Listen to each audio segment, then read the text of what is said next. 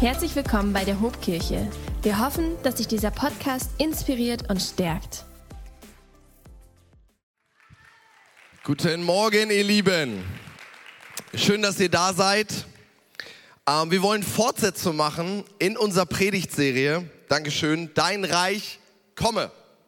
Ähm, wir hatten letzte Woche diese Predigtserie haben wir ein bisschen pausiert, weil wenn du hier warst, weißt du, dass Baylis Conley da war und da haben wir die äh, Predigtserie auf Pause gesetzt. Aber jetzt wollen wir zum Abschluss kommen. Und ich erinnere dich nochmal, womit haben wir gestartet? Dein Reich komme ist dem berühmten Gebet des Vater Unsers entnommen, das unsere Pray First Zeit begleitet hat. Und genau das wollten wir ausdrücken. Dein Reich komme, Gott, im Himmel wie auf Erden. Und dann haben wir darüber gesprochen, dass das Reich Gottes bereits angebrochen ist, dass es mit Jesus bereits auf die Erde kam, dass das Reich Gottes Stück weit in uns lebt und weiterlebt und dass wir auch diejenigen sind, die so ein Stück weit Reich Gottes weiter transportieren in unsere Familien, in unsere Städte und in unser Umfeld. Aber, und das ist ein ganz großes Aber, wir können und wir wollen diese Predigtserie nicht enden lassen, ohne über das absolute Finale zu sprechen. Nämlich, und das ist der Titel der heutigen, des heutigen Sonntags, Dein Reich komme in Ewigkeit. Das heißt, heute Morgen werden wir uns mit der Ewigkeit beschäftigen. Wir werden uns mit dem letzten Buch der Bibel, der Offenbarung, beschäftigen. Und wenn du das schon mal gelesen hast, dann weißt du, das ist für einen Sonntag ein großes Vorgehen. Du musst dir vorstellen, alle Pastoren der Hope saßen zusammen und haben gedacht, okay, Tarek wird bald ordiniert, wir müssen unbedingt was zur Ewigkeit sagen, Offenbarung, wir schicken einfach Tarek. Ähm, machen wir so? Nein, so war das nicht. Ähm, aber ich habe dieses Thema geliebt in der Vorbereitung ähm, und ich will ganz kurz beten, dass nicht ich uns lehr, sondern dass der Heilige Geist derjenige ist, der uns das Wort aufschließt, okay? Jesus, wir danken dir für diesen Sonntag, wir danken dir dafür, dass wir hier sein dürfen. Wir danken dir dafür, dass wir so wichtige Themen besprechen dürfen. Heiliger Geist, ich danke dir dafür, dass du hier bist und ich danke dir dafür, dass du uns lernen wirst. Ich bete darum, dass, es, dass du das bist, der uns lehrt, dass es nicht meine Worte sind, sondern dass wir ein Stück weit mehr von dem erhaschen, was du für uns hast in der Zukunft.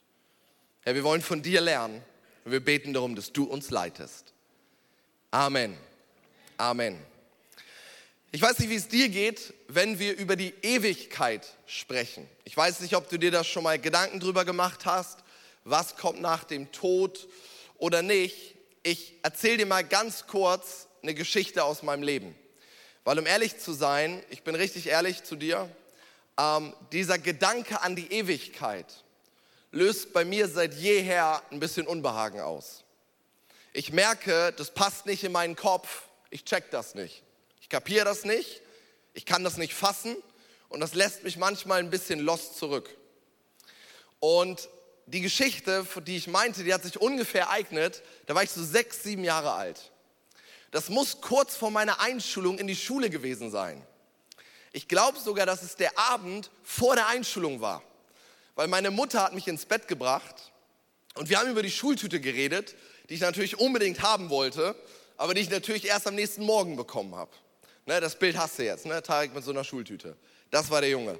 So, und dann habe ich am Ende meine Mutter, warum auch immer, das gefragt, was, was Kinder halt so fragen, wenn man die ins Bett bringt.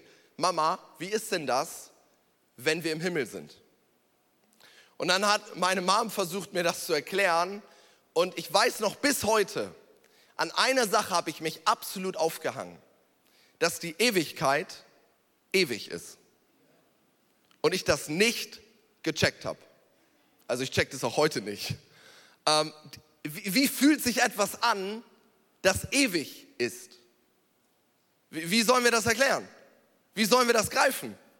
Und ich habe damals als sechs, siebenjähriger schon gecheckt, das check ich nicht. Das, das kapiere ich nicht. Das geht nicht in meinen Kopf rein. Und ich habe das gemacht, was jeder sechs, siebenjähriger Junge macht. Ist ja völlig logisch. Ich habe mir das Allerbeste vorgestellt, was ich mir vorstellen kann.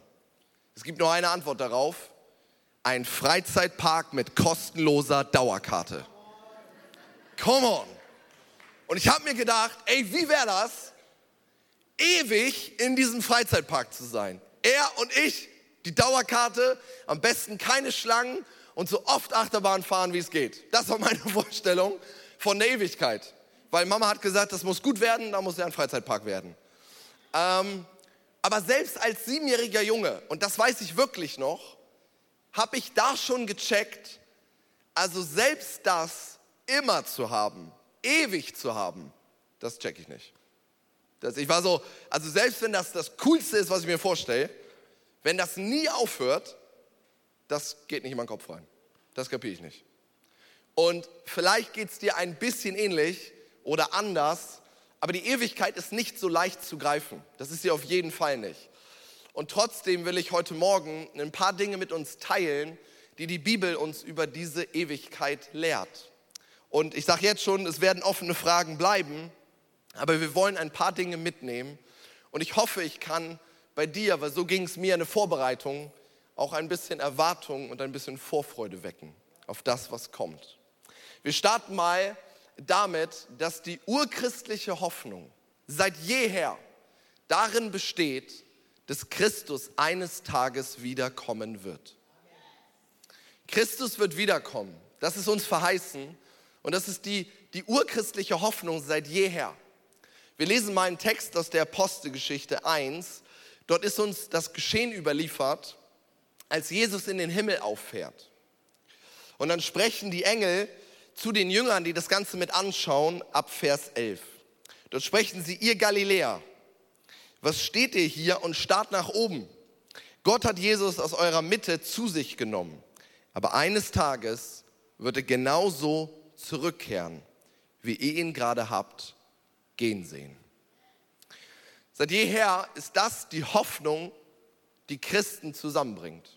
Jesus wird eines Tages wiederkommen. Und ich möchte an diesem Punkt vielleicht mal ganz kurz eine falsche Vorstellung ansprechen, die wir Menschen, glaube ich, an diesem Punkt oft tätigen. Und das liegt ein bisschen daran, dass wir uns Dinge kosmologisch vorstellen. Wenn wir über den Himmel reden, dann reden wir ganz oft über etwas, was da oben ist und die Erde etwas, was hier unten ist. Und dann kommt Jesus irgendwie runter und dann setzt er uns alle irgendwie so in so einen Space Shuttle und dann werden wir hochgebeamt. Das ist nicht so richtig das, was wir aus der Bibel lesen. Sorry. Also wenn du Bock auf einen Space Shuttle hattest, vielleicht kommt es ja so, aber vielleicht auch nicht. Wenn die Bibel über den Himmel redet, dann meint sie auch gar nichts, das irgendwie so weit weg ist oder etwas, das wir nicht kapieren. Ähm, etwas, wo, wo Gott ganz, ganz weit weg ist.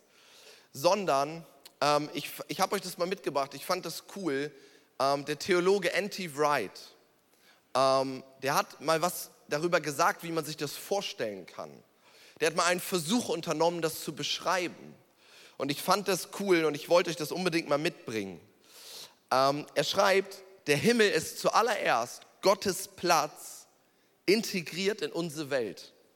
Und er sagt, stell dir einen Vorhang vor, der durch diese Erde geht, der die ganze Erde umfasst. Und hinter diesem Vorhang ist der Platz Gottes und der Platz Jesu. Sie sind nicht weit entfernt, Sie sind unter uns, aber aktuell nicht sichtbar. Aber eines Tages, eines Tages wird dieser Vorhang aufgezogen werden. Und es wird etwas sichtbar werden, was derzeit nicht ist. Das ist eine Sache, wie wir uns das vorstellen können. Jesus wird wiederkommen. Dieser Vorhang, um in diesem Bild zu bleiben, er wird vorgezogen und Jesus und Gott kommen und werden sichtbar. Eine Sache ist ganz klar, wir lesen das zum Beispiel in Offenbarung 11, Vers 15, wenn Jesus kommt, wird er König sein. Und das ist unsere Hoffnung. Wir lesen mal Offenbarung 11 ab Vers 15. Jetzt ertönte eine Posaune des siebten Engels. Und im Himmel erklangen mächtige Stimmen. Von jetzt an gehört die Herrschaft über die Welt unserem Herrn und dem, den er als König auserwählt hat. Jesus Christus. Gott wird für immer und ewig herrschen. Gott wird für immer und ewig herrschen. Wenn die Offenbarung davon spricht, dass Gott regieren wird und dass, ein, dass er einen König einsetzen wird, wenn die Offenbarung von Jesus als König spricht, dann redet sie von Jesus als König in dem Verständnis, dass es neben ihm keinen anderen König gibt. Es redet von ihm davon, dass es einen Alleinherrscher gibt, dass es einen Großkönig gibt, der neben sich niemand anderen hat, der an ihn heranreicht. Es gibt einen einzigen Großkönig, vor den sich eines Tages alle Knie beugen werden müssen. In Philippa 2 steht es zum Beispiel, vielleicht kennst du die Stelle, eines Tages werden sich alle Knie beugen müssen vor Jesus Christus, unserem Herrn. Da ist die Bibel relativ klar. Und als ich so ein bisschen mit dem Text gearbeitet habe, bin ich auf ein Zitat gestoßen. Und das musste ich euch mitbringen, weil ich fand, dass das beschreibt unseren aktuellen Zeitgeist so gut. Ähm, es redet von dem Knien an der falschen Stelle. Und wenn Jesus eines Tages wiederkommt, dann wird genau das korrigiert werden. Hier lesen wir in der Wuppertaler Studienbibel, das ist das Grundproblem der Gegenwart. Ein Grundproblem der Gegenwart. Die Nichtverherrlichung, also eine Negierung, die Nichtverherrlichung des Herrn aller Herren. Gemeint ist unser Gott und unser Jesus. Oft ist das, was hier stattfindet, eine Nichtverherrlichung von Jesus. Und es werden aber Dinge verherrlicht. Es werden nicht Herren verherrlicht. Du könntest auch sagen Götzen oder Unterherren. Also dieses Knien an der falschen Stelle. Viele Menschen haben einen Gott, auch wenn sie ihn vielleicht nicht so nennen würden. Oder anders ausgedrückt, viele Menschen knien, aber an falscher Stelle, aus biblischer Sicht. Viele Menschen hängen ihr Leben an etwas. Viele Menschen suchen nach einem Sinn. Viele Menschen sind spirituell unterwegs und sie, sie geben sich irgendwo hin. Aber die Bibel ist ganz klar, es gibt nur einen einzigen Platz, wo das Knien an der richtigen Stelle ist und das ist Jesus Christus. Jedes Knien an einer anderen Stelle wird nicht zur Erfüllung kommen. Und da ist die Bibel relativ klar. Und es gibt einen Punkt, an dem wir das verdeutlicht bekommen. Es gibt einen Punkt, an dem es ultimativ wird. Und egal wie gut du ähm, in der Bibel oder in der christlichen Weltanschauung unterwegs bist, du hast sicherlich schon mal was vom Gericht gehört. Jetzt geht's richtig ab. Vom Gericht. Ich möchte mit uns über das Gericht sprechen. Um ehrlich zu sein, gibt es sogar mehrere Gerichte, aber für die Details fehlen uns tatsächlich jetzt die Zeit. Aber es wird Gericht oder Gerichte geben. Und ja, es wird uns Christus als unser Richter vorgestellt. Wir lesen mal 2. Korinther 5, Vers 10. Denn einmal werden wir uns alle, hier steht es, vor Christus als unserem Richter verantworten müssen. Dann wird jeder das bekommen, was er für sein Tun auf dieser Erde verdient hat. Mag es gut oder mag es schlecht gewesen sein. Und bevor wir über das Gericht sprechen, möchte ich kurz eine Sache als Kommentar loswerden. Wenn wir grundsätzlich über Theologie sprechen, grundsätzlich über Gott sprechen, grundsätzlich über Glaube sprechen, dann haben wir hier im Raum oder online hunderte und tausende verschiedene Vorstellungen von Gott. Weil jeder von uns webt seinen Lebenslauf mit in sein Gottverständnis mit ein. Jeder von uns hat auch in gewisser Maßen ein anderes Gottesbild aufgrund der Erfahrung oder aufgrund der Nichterfahrung, die wir machen mit Gott und unserer Reise. Jeder von uns ist auch so ein bisschen geprägt durch seinen Lebenslauf und seine Biografie. Das ist ja völlig logisch. Und für manche Leute ist dieser Text überhaupt keine Schwierigkeit. Klar, Gott wird richten. Jesus wird richten. Aber für manche, die, die fragen sich, wie, wie, wie passt das zusammen mit einem positiv geprägten Gottesbild? Wie passt das zusammen? Ein richtender Gott und gleichzeitig ein liebender Gott. Ein barmherziger Gott, aber doch ein richtender Gott. Und jetzt steht hier, alles wird zur Sprache kommen, ob gut oder schlecht. Wie passt das zusammen? Und ich möchte unseren Blick einmal auf die Bibel richten und wie die Bibel über das Gericht denkt und redet. Weil wenn die Bibel über das Gericht spricht, dann assoziiert sie diese Vorstellung grundsätzlich eher positiv. Ich habe dir mal ein Beispiel mitgebracht, es würde mehrere geben, aus Psalm 98.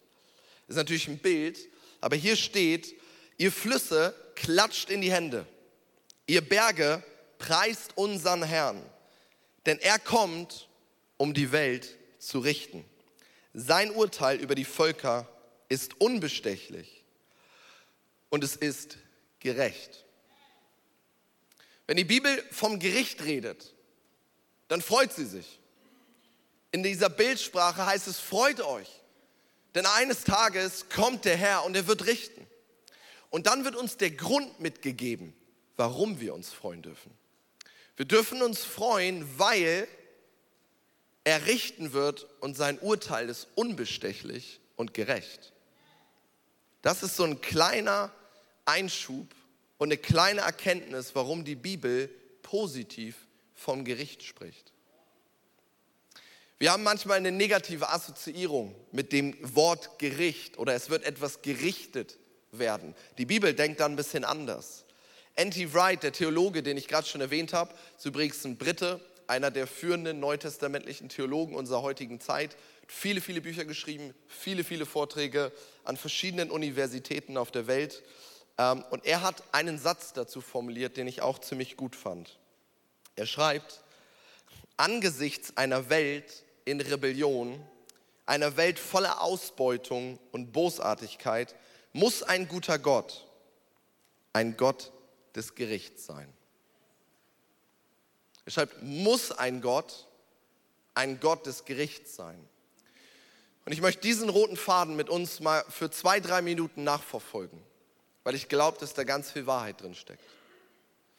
In einer Welt, in der wir teilweise ähm, auch eine systemische Ungerechtigkeit erfahren, in einer Welt, die so unfassbar viel Ungerechtigkeit hervorbringt, ist die Vorstellung davon, dass das Böse irgendwann ultimativ in seine Schranken gewiesen wird und zerstört wird, doch eigentlich ein positiver Gedanke, oder? Also die Vorstellung davon, dass es einen Tag X gibt, an dem das Böse in seine Schranken gewiesen wird, das, das kann ein unfassbar guter und positiver Gedanke sein. Und lass mich vielleicht nochmal einen seelsorgerlichen Aspekt mit reinbringen. Vielleicht sitzt du hier und du hast selbst Dinge erlebt, die ungerecht sind. Vielleicht kennst du jemanden, der Sachen erlebt hat, die ungerecht sind. Vielleicht kennst du eine Familie oder jeder von uns kennt es. Du kennst den Blick in, ins Fernsehen, du kennst den Blick in die Zeitung und du, du liest Dinge und du siehst Dinge auf dieser Welt, die absolut ungerecht und die nicht fair sind. Du siehst Dinge, die Kinder erleiden müssen und die keine Schuld daran tragen. Du siehst Sachen, die Kinder durchmachen müssen, Umstände, in denen Kindern sich wiederfinden und du, du kannst dir das nicht angucken. Es gibt Dinge auf der Welt, die ich gar nicht namentlich benennen möchte. Da stehen wir vor und wir finden keine Worte dafür.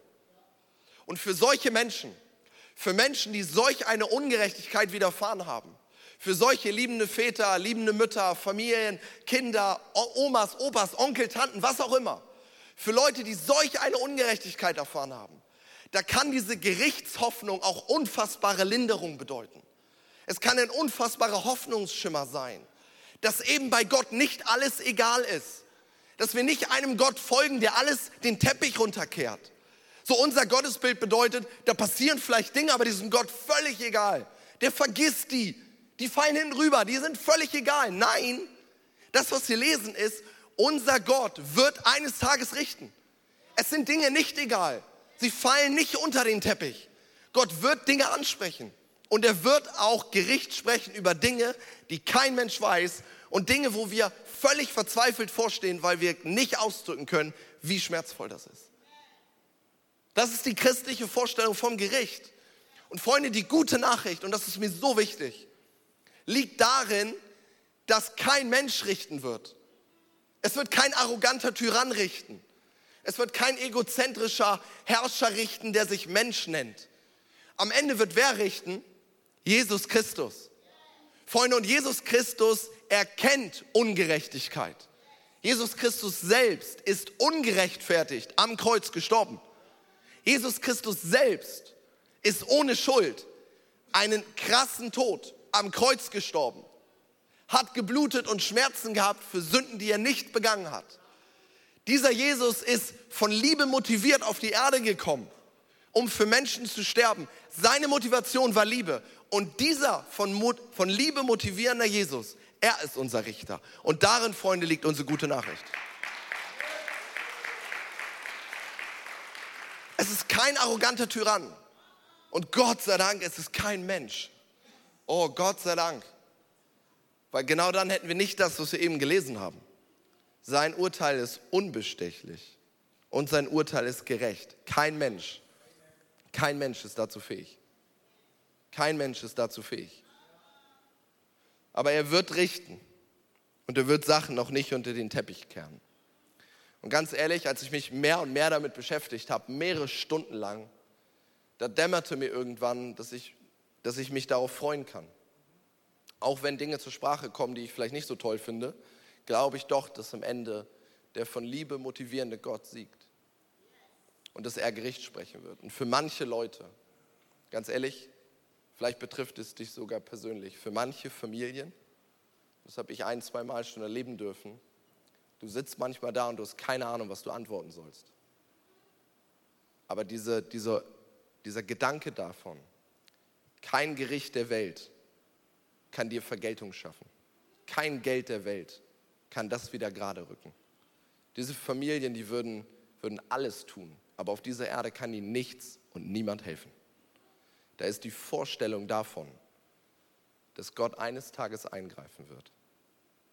Dieser Vorstellung kann unfassbare oder zumindest ein ganz kleines bisschen vielleicht Linderung geben. Und wenn wir uns mit dem Gericht befassen, dann möchte ich unseren Blick so ein bisschen auf die Abläufe der letzten Zeit richten. Jetzt kommen wir mal zu einer Frage, wie kann denn das am Ende aussehen? Du hast bestimmt schon mal wilde Theorien davon gehört, was am Ende passiert. Da gibt es solche Stichwörter wie Armageddon, Trübsalzeit, tausendjähriges Reich, Gericht, Ewigkeit. Es gibt so viele, so viele Phrasen und so viele Worthülsen und der eine weiß, was sich dahinter verbirgt und die anderen nicht, ich auch nicht. Ähm, und so weiter und so fort. Ich möchte ein bisschen uns mal ein Bild zeichnen von verschiedenen Dingen und verschiedenen Vorstellungen und verschiedenen Lehrmeinungen, die existieren. Bevor ich das tue, möchte ich noch mal ganz kurz, weil jetzt geht es vor allem um das Buch der Offenbarung. Wenn es für uns um die Frage nach den letzten Dingen geht, dann kommen wir an dem Buch der Offenbarung logischerweise nicht vorbei. Und mir ist ein Kommentar wichtig, oder zwei, besser gesagt, zu, zur der Offenbarung. Weil ich merke, Christen sind, was die Offenbarung angeht, unter anderem oft gespalten.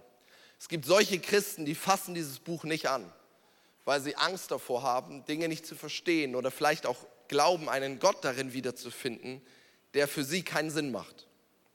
Und es gibt solche Christen, die die Offenbarung auffressen, weil sie denken, ich habe noch nie was Interessanteres gelesen. Und egal, wo du dich verortest, zwei Sachen sind mir wichtig. Erstens, der ursprüngliche Grund, die ursprüngliche Absicht, die Offenbarung zu schreiben, die Offenbarung wurde von Johannes geschrieben, die war meiner Überzeugung nach grundsätzlich positiv. Für mich ist die Offenbarung ein Hoffnungsbuch. Für mich hat die Offenbarung auch einen positiven Rahmen.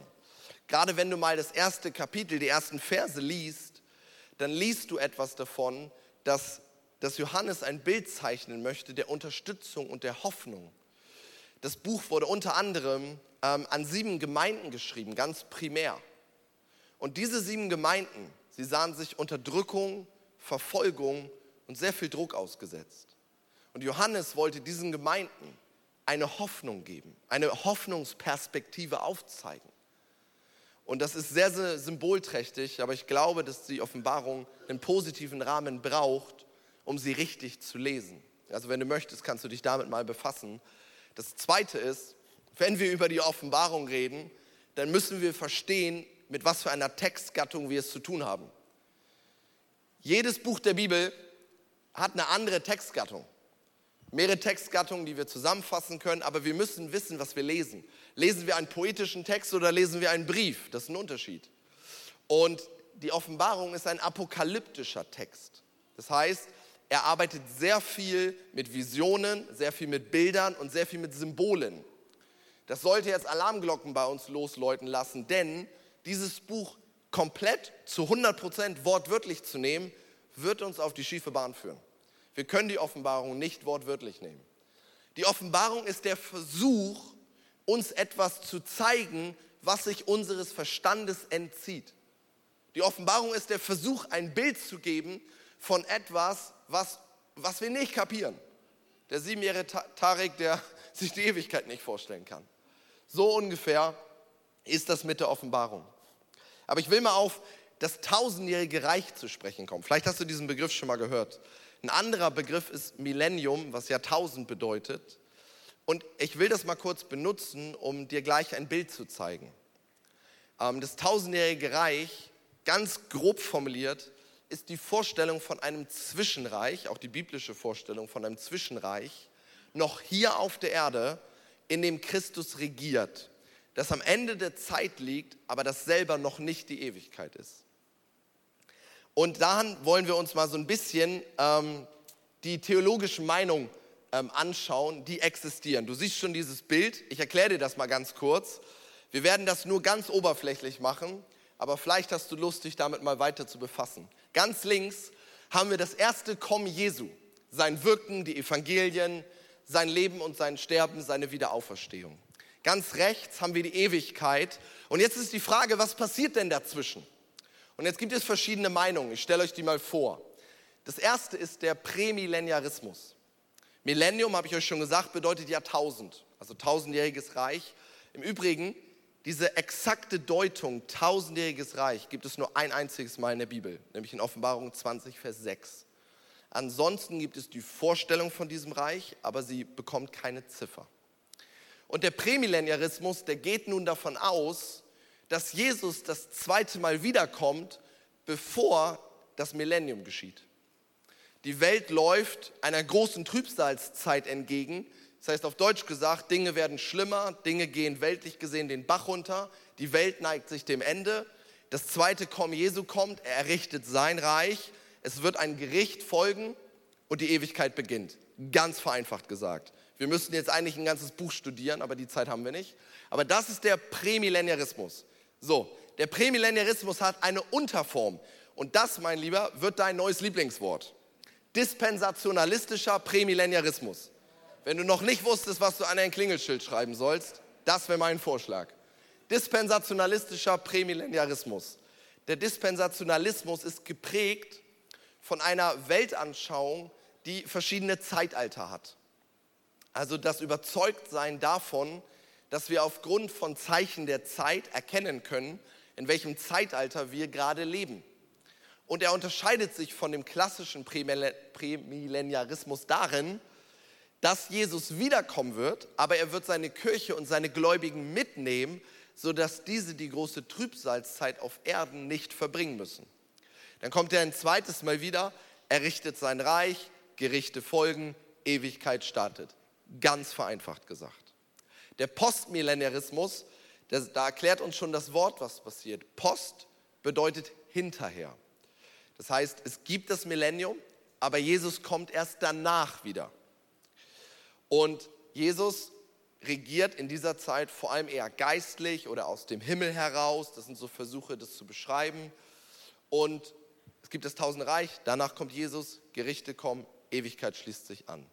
Der Postmillenarismus, vielleicht als abschließender Kommentar, der zeichnet ein bisschen ein entgegengesetztes Bild zum Prämillenarismus. Denn hier haben wir einen grundsätzliche positiven Blick auf die letzten Dinge auf dieser Erde. Das heißt, der Postmillenarismus ist mehr davon überzeugt, dass am Ende der Dinge sich Sachen positiv entwickeln. Also mehr Menschen kommen zum Glauben an Gott. Die Welt wird sich mehr Richtung Christus richten. Und auch in der Welt merken wir, die Welt, die Politik, die Wirtschaft, an all solchen, ich nenne es mal Symptomen, werden wir mehr erkennen, dass die Welt sich Richtung Christus richtet. Und der Amillenniarismus, um zu schließen, ist etwas ganz anderes, denn die Verfechter des Amillenniarismus, die gehen davon aus, dass das ganze Gerede um das Millennium eher symbolisch gemeint ist. Wir können da keinen klaren Zeitraum erkennen, wir können keinen klaren Zeitraum abstecken, das Ganze ist nur symbolisch gemeint und es wird eher geprägt auf die Zeit der Gemeinde oder der Kirche. Verfechter des Amillenniarismus würden zum Beispiel sagen, dass wir bereits in dieser Zeit leben, weil sie besteht, seit die Kirche besteht. Und wenn wir jetzt sagen, Pfingsten wäre die Geburtsstunde der Kirche, dann leben wir gerade im Millennium. Aber auch hier wird Jesus wiederkommen, es wird Gerichte geben und die Ewigkeit kommt. Das nur mal ganz kurz. Also, ich weiß, was du heute Nachmittag machen wirst. Du schnappst dir einen Kaffee und du googelst den dispensationalistischen Prämillenarismus. Unabhängig davon, wo du dich vielleicht verortet weißt oder du hast gar keine Ahnung, das ist auch völlig in Ordnung, weil, ihr Lieben, diese Sachen sind interessant, aber das Kommentar ist mir auch wichtig, weil manche Christen, habe ich auch schon erlebt, die verlieren ihren Kopf darum, weil ich glaube, die Wahrheit ist, es werden so unfassbar viele offene Fragen bleiben, bis ich sterbe. Und da kann ich noch so lange mein Bibelstudium durchführen. Ich werde nicht alles begreifen und ich werde auch keine klaren Antworten haben auf alles. Ich glaube, diese Dinge sind interessant, aber sie sind meiner Meinung nach nicht heilsrelevant. Das Allerwichtigste ist, dass ich erkannt habe, ohne Jesus bin ich verloren, ohne Jesus bin ich ein Sünder. Ich brauche ihn, ich brauche seine Erlösung und der Einzige, der mich mit Gott versöhnt, ist Jesus. Das ist heilsrelevant. Diese Dinge sind interessant. Man kann super Kleingruppen darüber machen oder sich austauschen, aber es sind keine Dinge meiner Meinung nach, über die wir völlig verzweifeln sollten. Und zum Ende dieser Predigt möchte ich unseren Blick natürlich jetzt richten auf die tatsächliche Ewigkeit. Was ist denn das, was die Bibel uns als Bild zeichnet, wenn es um die Ewigkeit geht? Und hier kommen solche Stichwörter wie ein neuer Himmel und eine neue Erde. Ich lese uns das mal in Offenbarung 21. Wir sind jetzt fast ganz am Ende der Bibel. Dort schreibt, beschreibt Johannes ein Bild, eine Vision davon, die er hat und er schreibt für uns und für die Gemeinden, dann sah ich einen neuen Himmel und eine neue Erde. Denn der vorherige Himmel und die vorherige Erde waren vergangen und auch das Meer war nicht mehr da. Was das für alle Surfer, Segler und Bootfahrer bedeutet, weiß ich nicht. Ich sah, wie die heilige Stadt, das neue Jerusalem, von Gott aus dem Himmel herabkam, festlich geschmückt wie eine Braut für ihren Bräutigam. Eine gewaltige Stimme hörte ich vom Thron her rufen, hier wird Gott mitten unter den Menschen sein. Er wird bei ihnen wohnen und sie werden sein Volk sein. Ja, Gott selbst wohnt in ihrer Mitte. Hier erfüllt sich unser Predigtitel final. Gottes Reich kommt in Ewigkeit und ultimativ. Wir lesen solche Sachen wie Gott wird Dinge neu machen. Einen neuen Himmel, eine neue Erde. Wir lesen etwas von einer neuen Stadt, einer heiligen Stadt. Und wir lesen, dass Gott selbst unter den Menschen wohnen wird. Wenn du dich in der Bibel auskennst, dann merkst du, das, was Gott ganz am Anfang der Bibel wollte, Gemeinschaft mit Menschen, Leben mit den Menschen, Garten Eden, das wird es eines Tages am Ende der Geschichte genauso wieder geben. Und dann möchte ich um den Vers 4 nicht umherkommen. Für mich ist es der schönste Vers, wenn es um die Ewigkeit geht. Ähm, wahrscheinlich kennst du ihn. Ähm, ja, für mich auf jeden Fall einer der allerwichtigsten Texte, wenn es um die Ewigkeit geht. Offenbarung 21, Vers 4. Was ist denn das für eine Ewigkeit? Gott wird alle Tränen abwischen. Es wird keinen Tod mehr geben. Es wird kein Leid mehr geben. Es wird keine Klage mehr geben. Es wird keine Schmerzen mehr geben. Was einmal war, ist für immer vorbei. Das ist das, was wir glauben. Wir haben vorhin von Uwe gehört, unserem Bruder hier aus der Gemeinde, der heimgegangen ist. Und irgendwie ist es schön zu hören, oder? Zu hören, dass die Ewigkeit eine andere Realität abbildet, als wir hier auf der Erde erleben.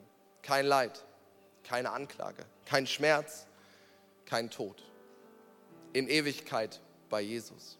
Und wenn du dich jetzt fragst, aber wie darf ich mir das denn vorstellen? Ey, final, ich weiß es nicht. Aber ich habe dir mal ein paar witzige Fakten mitgebracht, die in Offenbarung 21 stehen. Ob das am Ende wirklich alles wortwörtlich so passiert, weiß ich nicht. Aber ich höre mal zu, denn wir lesen etwas von einer neuen Stadt. Und wenn du wissen möchtest, was Tunesien mit der Ewigkeit zu tun hat, dann ist das hier jetzt dein Ding. Es wird eine hohe Mauer geben in dieser Stadt mit zwölf Toren, die die Namen der zwölf Stämme Israels tragen. Jedes Tor hat, äh, jede, äh, jede Mauer hat drei Tore. Und wir lesen davon, dass die Stadt ein Viereck ist. Wir lesen davon, dass Breite, Höhe und Länge dieser Stadt in Offenbarung 21, Vers 16, wir lesen davon, dass Breite, Höhe und Länge 12.000 Wegstrecken sind. Übersetzt auf Kilometer sind das ungefähr 2200 Kilometer. Und jetzt habe ich mir natürlich den Spaß gemacht und habe euch mal ein Google Maps Bild mitgebracht. Und ich habe mal eine Luftlinie gezogen von der Hopekirche Bremen gen Süden und nach ungefähr 2200 Kilometern landen wir in Tunesien. Ähm, ob das irgendwie am Ende genauso passieren wird, ich weiß es nicht, aber du kannst es nachlesen, das steht in Offenbarung 21. Wenn wir dem Glauben schenken wollen, dann könnte die Stadt in der Länge genauso lang sein. Ich glaube, das ist dann eine relativ große Stadt, oder? Also das mal, das mal ein Stadtausmaß. Ähm, in der Breite natürlich dann genau dasselbe. Und weißt du, was die richtig gute Nachricht ist? Du wirst in der Ewigkeit keine Langeweile haben, glaube ich. Denn wir lesen etwas davon in Offenbarung 21, dass es auch ein Leben außerhalb der Stadt gibt. Come on! Das heißt, du kannst einmal die Länge komplett ablaufen, die Breite komplett ablaufen, keine Ahnung, ob auch die Höhe ablaufen kann, vielleicht, ich weiß es nicht. Und wenn du dann denkst, ich habe Langeweile, dann kannst du auch noch rausgehen. Weil wir lesen davon, dass Leute Sachen in die Stadt reinbringen. Und das führt uns natürlich dazu, dass wir denken, okay, es muss wahrscheinlich auch etwas außerhalb der Stadt geben. Wir lesen davon, dass die Stadt aus reinem Gold gebaut ist. Und nirgendwo in der Stadt braucht es einen Tempel. Und es braucht keine Lichtquelle. Warum? Weil Gott selbst unter den Menschen wohnt. Gott selbst wohnt unter den Menschen, deswegen braucht es keinen Tempel mehr. Es wird keinen Tempel geben. Und es wird auch kein, kein, wir brauchen keine Lampe und keine Glühbirne. Du musst nicht den Lichtschalter finden, weil Gott selbst mit seiner Herrlichkeit die ganze Stadt erfüllt. Und wenn du richtig Lust und Laune auf Party hast, wenn du dir die Nächte um die Ohren schlägst, weil du gerade 16 bist, dann darfst du richtig gut aufpassen. Es wird in dieser Ewigkeit keine Nacht geben. Ah, Offenbarung 21, es gibt keine Nacht und die Tore der Stadt stehen immer offen. Das ist das Bild, was uns Offenbarung 21 zeichnet. Es gibt keine Nacht und die Tore der Stadt stehen immer offen. Und alle, die 16 sind, sagen Amen. Wann beginnt dieses Reich? Nun, wir wissen es nicht. Die Bibel ist sehr, sehr klar. Keiner weiß es, außer der Herr selbst. In 2. Petrus 3, Vers 10 haben wir mal so den Vergleich. Ähm, die Ewigkeit wird uns so krass überraschen, wie ein Dieb, der in der Nacht kommt. Das ist einfach ein Beispiel. Am Ende ist die Antwort leicht formuliert. Wir wissen es nicht. Viel wichtiger als diese Frage, und damit möchte ich schließen, ist die Frage, wie kommen wir denn in diese Ewigkeit? Wie, wie haben wir denn das Recht, Teil dieser Ewigkeit zu werden? Und ich möchte am Ende schließen mit Johannes 3 ähm, aus den Evangelien. Du kennst vielleicht diese Geschichte von Nikodemus und Jesus. Nikodemus ist ein damaliger ähm, religiöser Führer in einer relativ hohen Position und er kommt zu diesem neuen Rabbi, zu diesem neuen Gelehrten, zu diesem neuen Messias Jesus, weil er eine Frage hat, weil er eine Glaubensfrage hat, weil er eine theologische Frage hat. Und er fragt ihn genau das. Herr Jesus, wie komme ich in die Ewigkeit? Wie kann ich ewiges Leben erlangen? Wie kann ich Teil des Reiches Gottes werden? Und dann antwortet Jesus ihm in Johannes 3, Vers 3, ich versichere dir, Nikodemus, wer nicht von neuem geboren wird, der kann Gottes Reich nicht sehen und nicht erleben. Und Nikodemus ist verwirrt. Der nimmt das Wort wörtlich und denkt sich, ich kann doch nicht wieder in den Mutterleib von meiner Mutter zurückkrabbeln und neu geboren werden. Wie soll das gehen? Und natürlich können wir das so klassisch, wie Nikodemus das wollte, nicht wortwörtlich nehmen. Was die Bibel hier meint, ist das, was viele von uns bereits getan und erlebt haben. Wenn wir Jesus Christus zu unserem Herrn und zu unserem Erlöser machen, dann redet die Bibel davon, dass etwas Neues passiert. Dass wir von neuem geboren werden, dass wir eine neue Schöpfung sind. Dass Gottes Geist in uns einzieht und Wohnungen nimmt. Dass auf einmal ein Stück weit das Reich Gottes in mir Platz nimmt. Etwas Neues ist geboren, eine Schöpfung ist neu geworden. Es gab ein davor und es gab ein danach. Es gab ein Umkehren zu Christus. Das ist das, was viele von uns vereint. Das ist das, was alle Jesusgläubigen Christen miteinander vereint. Das von neuem geboren oder gezeugt werden durch den Geist Gottes.